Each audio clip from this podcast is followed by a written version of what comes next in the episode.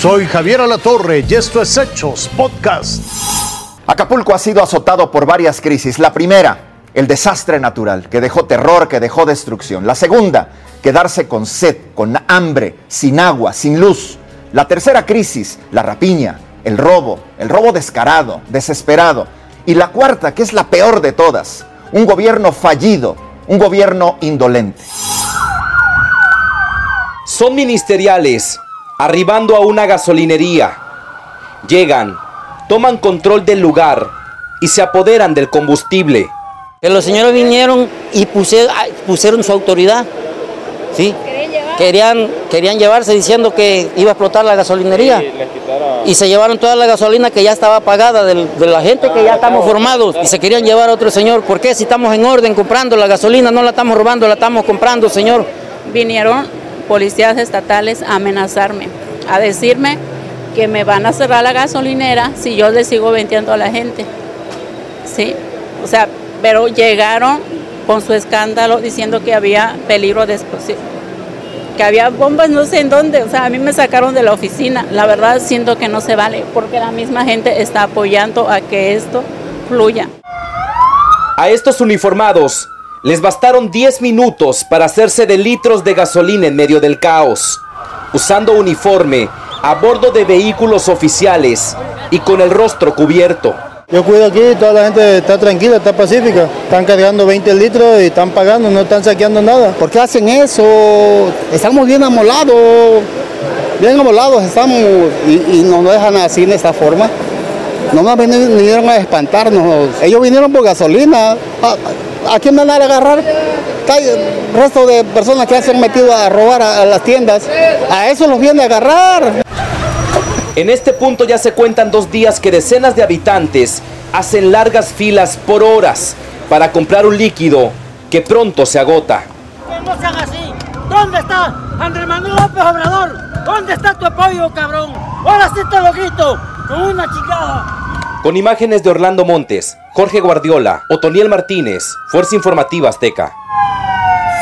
La primera y única salida es restablecer el orden y el único que puede, el único que debe imponerlo es el gobierno. Basta ya de discursos vacíos en estos momentos. Este no es un asunto ni de politiquerías ni de campañas electoreras. Acapulco nos está exigiendo con las imágenes, con las personas, que dejemos atrás las excusas huecas y los pretextos. Es urgente pasar a la acción. No hay tiempo que perder. Solo con acciones decididas se puede acabar con la corrupción y con las vilezas. Solo con acciones se puede recuperar la paz social que no existe hoy en Acapulco. Basta de hablar de votos. Es momento de hablar de vidas. La furia de Otis en Acapulco Guerrero quedará marcada en la historia de nuestro país. La fuerza y la fe son indispensables para sanar este dolor. Estos son los rostros de México. Así la abracé, mi hijita, sin calzado, se me fue, la abracé y vámonos, mami. El ente de la cámara no alcanza a captar la magnitud de la desgracia.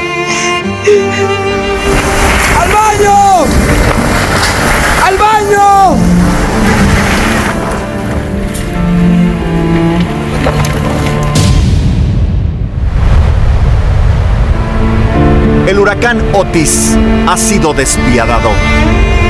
Estamos bien arruinados, todos los vecinos nos tiró los techos, no las casas, los techos, no tenemos víveres, no tenemos nada.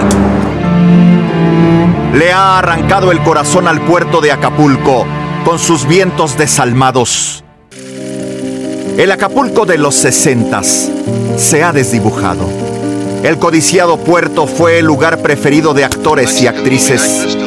Fue aquí donde los grandes del cine y de la música eligieron para asolearse. Aquí, a donde el presidente Kennedy pasó su luna de miel. Esto es lo que ha quedado después de la tormenta. Estamos vivos, gracias a Dios. Calles cubiertas de cascajo, paredes enlodadas con arena, techos que antes tuvieron tejas ahora están sostenidas por lamentos que nadie escucha. Estuvo feo, muy feo además. Dije yo, Dios mío,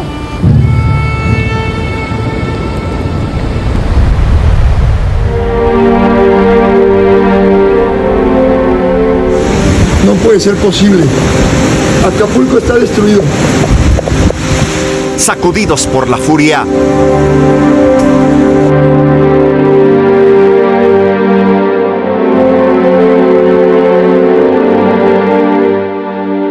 Y este fue el escenario de legendarias películas. Aquí, el país entero se sintió orgulloso por la magia de sus playas, por sus atardeceres fotográficos.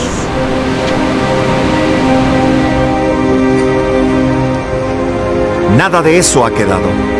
Primero un huracán de inseguridad le arrebató la calma y ahora una tormenta de pánico lo dejó sin aliento.